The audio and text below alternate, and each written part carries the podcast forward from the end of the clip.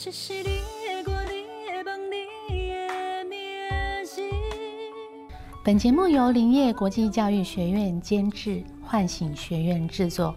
有故事的人不寂寞，欢迎收听街头开杠。我是 Olivia，以聊天的方式深入每位来访者的生命故事，让我们一起经历一段段惊奇的冒险旅程。欢迎收听街头开杠，biang biang。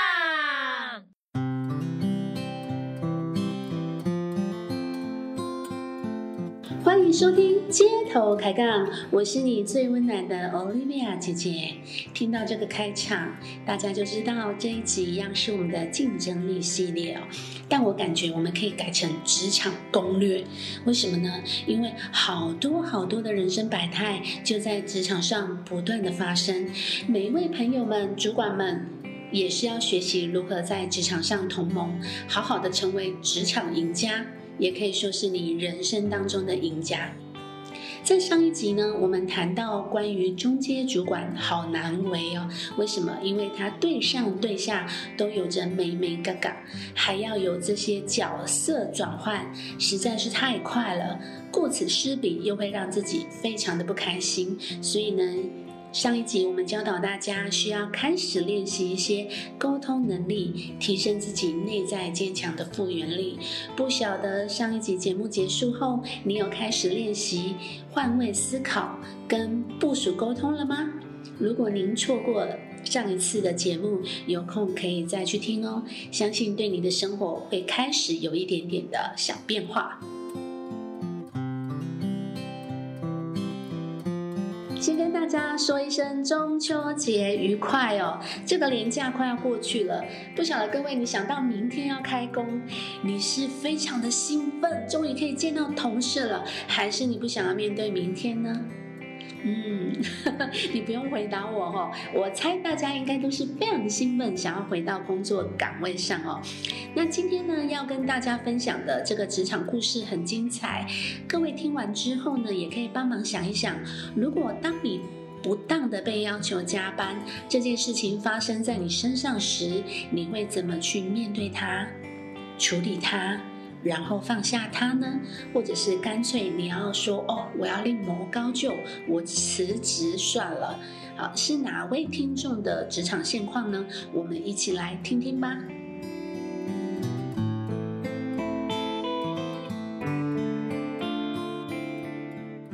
我最近闹钟响后都忍不住大哭一下，然后才起床梳洗去上班。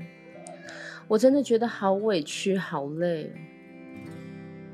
沈延金呢？他在一间大型的企业上班，原本是一位行政人员哦。他经过多年的努力，还有他的运气，他转到了这个人人都想进来的国际业务部门。那另外一件事情，他觉得非常感恩，就是他的英文能力终于可以得到发挥了。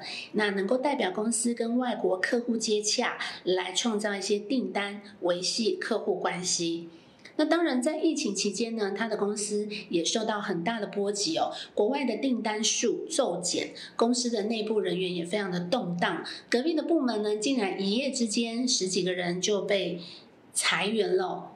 所以在疫情期间呢，他还有这份工作，他觉得就应该要偷笑了。他不断的告诉自己，他要做足绩效，他才不会被淘汰。而且，即便下班之后呢，因为他是国外业务嘛，哈，所以他配合国外业务的时间跟对方接洽，这个加班时间基本上都是在三更半夜，都是在凌晨。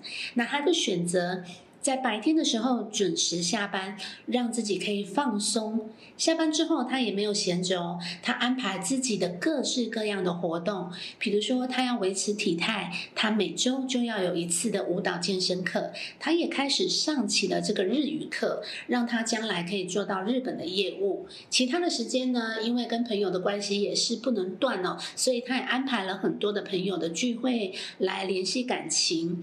他不是在上班的路上，就是在自己安排的活动上。他的日子虽然非常的忙碌，可是心满意足。因为他积极的掌握时间，这种拥有感让他展现出工作的专业，然后也非常的负责。生活上他又这么的用心安排对待自己，再加上因为外表还有这个状态都非常的不错，身边有几位追求自己的异性，他感受到哦，他认真的活出三十岁女性应该要有的生活，他对自己的未来充满着希望。但是就在前几天，经理的约谈让他有条有理的生活失去了平衡。经理是这么说的：“我知道你平常很努力工作，为公司创造很多业绩，但现在同事开始有抱怨的声音，因为你太早下班。你以后可不可以至少七点后再走？”沈延金他从毕业之后，他就在这间企业服务。将近十年的时间，他努力的工作着。经理口中的这番话，让他感觉他好像赤裸裸的被推到冰水池里，非常非常的寒冷，非常非常的难受。他除了受挫感，还带有愤怒、委屈，而且他瞧不起公司的新人。他们总是要耗到主管离开才要下班，看起来好像很勤奋。但如果实际去看的话，早上不断的在跟同事聊天、拼团购，然后忙起了买便当、订下午茶，他心里想着：凭什么无能的人要拖我下水？经理呢？他碍于觉得董事长是默认这样加班的工作氛围，所以他就安慰眼睛说：“这位董事长的作风是比较严肃。”你再待个几年，董事长就会换人了。工作辛苦了。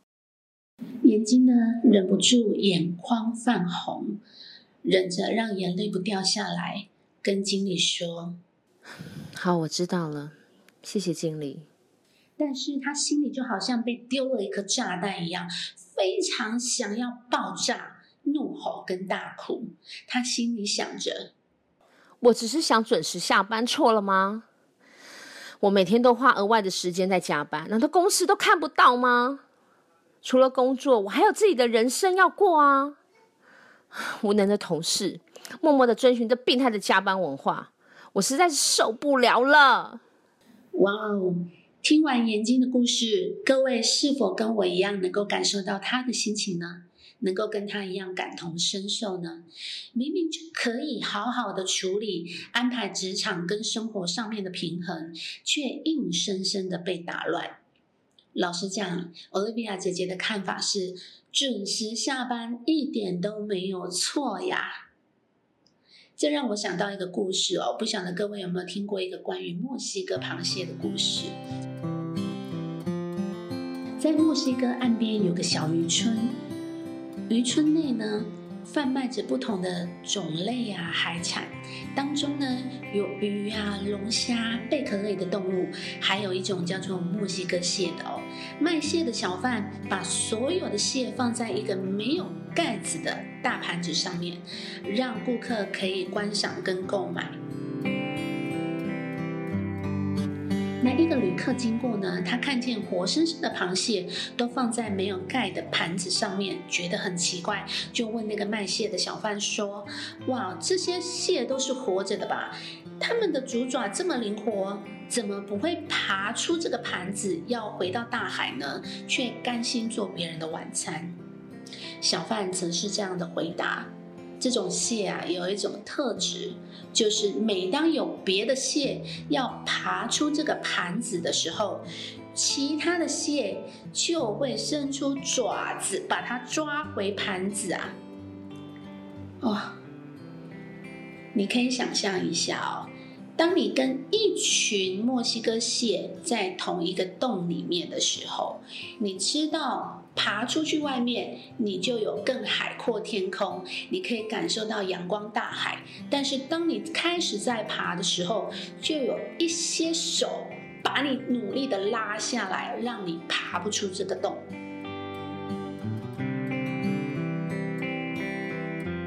想一想，你身边有多少化为人形的墨西哥蟹呢？在你的生命当中，有多少次你开始说出你的想法、你想做的事情跟你的梦想，你却被身边的人笑话了。你开始要做一些不一样的冒险，跳出原本的框架，却被你身边的亲朋好友来制止，说你这样很危险，留在原地就好。但其实这个故事，我想告诉你的是，不要成为他们当中的一员。对的，你没有听错。当你发现你身边就是一群墨西哥螃蟹的时候，请你记得。你不是他们其中的一员，也不要成为那些对你提出无理要求的人当中的一份子。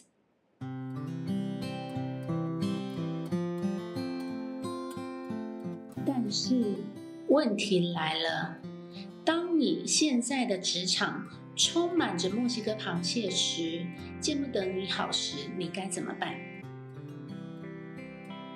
当然，这个答案就是你要开始练习为自己而战了。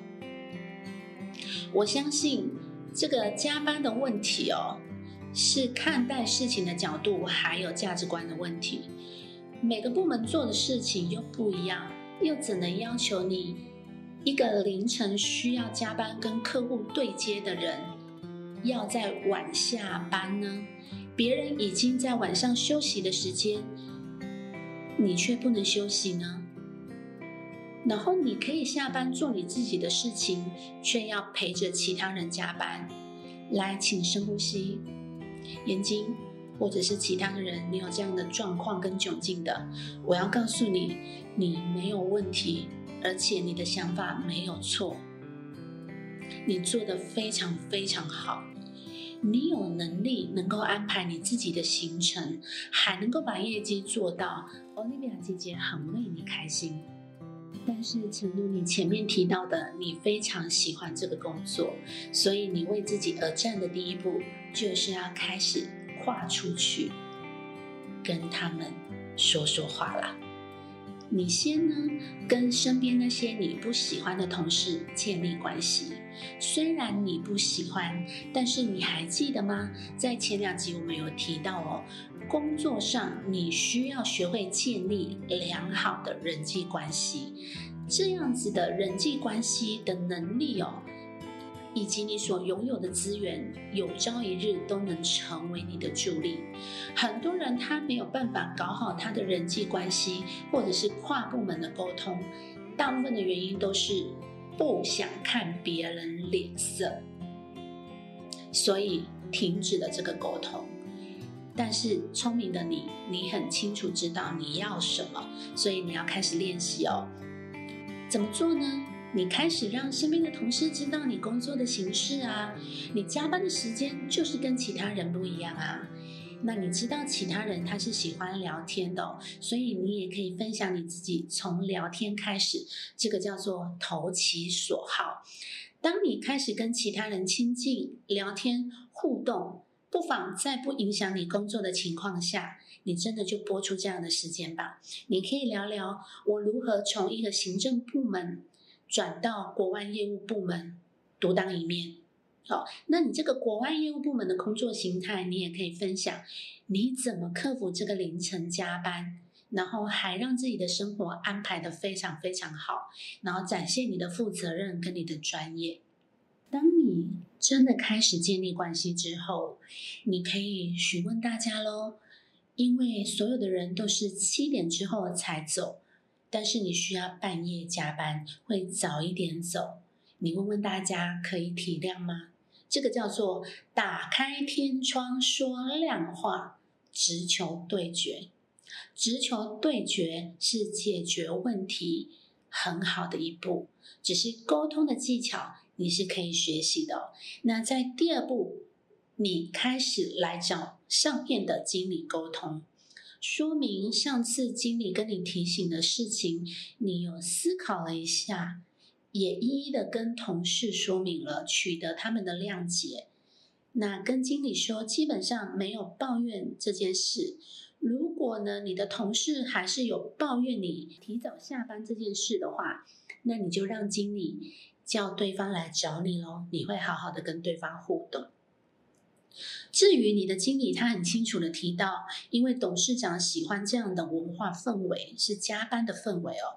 我觉得你倒是要请教清楚哦，因为根据劳基法，加班对于资方来说并没有太大的好处，而且需要付出很多的人力成本跟费用。再来，经理需要明白你真正在想的是什么，你真正在做的是什么，对公司有什么样的看法跟做法，还有想法。最重要的是什么？你知道吗？你的经理他在想什么？他是否也认为你需要跟着其他人一起晚下班？如果他并不是这样想的，你才有机会得到他的协助。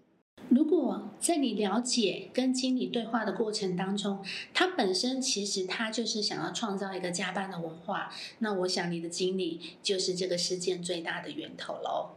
那当然，如果他不是的话，你就有一个很大的机会可以继续留在这家公司，而且你为自己而战，然后一样照你的节奏来做你所有的事情，工作上面的事情。那我们来看一下，我们如何来学习沟通哦。对上沟通的第一点，请你调整你自己的心态。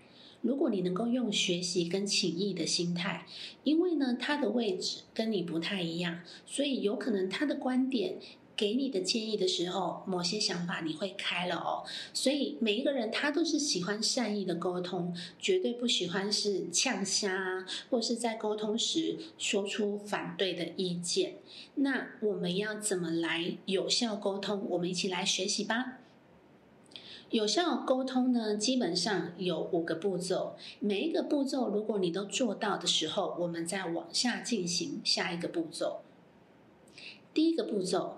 说出事件哦，就是说出一个事实。这里面呢，要有人事、实地、物，要有客观的事实。比如说，在几天以前，然后经理找你谈论了什么样的事，呃，这个就很具体。第二，你要练习表达感受。表达感受要怎么表达呢？你要说我的感觉啊，所以你可以说，我感到很气馁。很难受，也非常的难过，等等，这样子情绪上面的表达，你不可以说你让我感觉到，而是用我觉得，讲清楚吗？好，接下来第三个步骤。你担心的后果可以提出来，你会说：“哦，我担心，如果我要跟着他们一起加班的话，那我的身体会负荷不了，或者是担心你的工作效率会不佳，因为毕竟你半夜凌晨还要跟国外的部门互动嘛，哈，所以会造成公司的损失，或者是会付出一些代价。”接下来第四个步骤，你就要提出你的请求。也就是你想要的结果，照你原本工作的节奏，OK。第五个，你们就会达成共识哦。哇，听起来好像不是那么困难，对吗？所以呢，最困难的其实就是限制你脑袋里面的那个小声音。他是我的主管哎，我要找他说嘛。如果我找他沟通，他会觉得我是在反叛，不是这样子的。所有的主管都希望能够敞开，也想要得到下属的尊重。所以，当你这样发出一个善意的邀请来做沟通时呢，其实对这样职场上是有很大的加分。所以不要害怕，好吗？各位听众，你也可以针对你现在遇到的困难。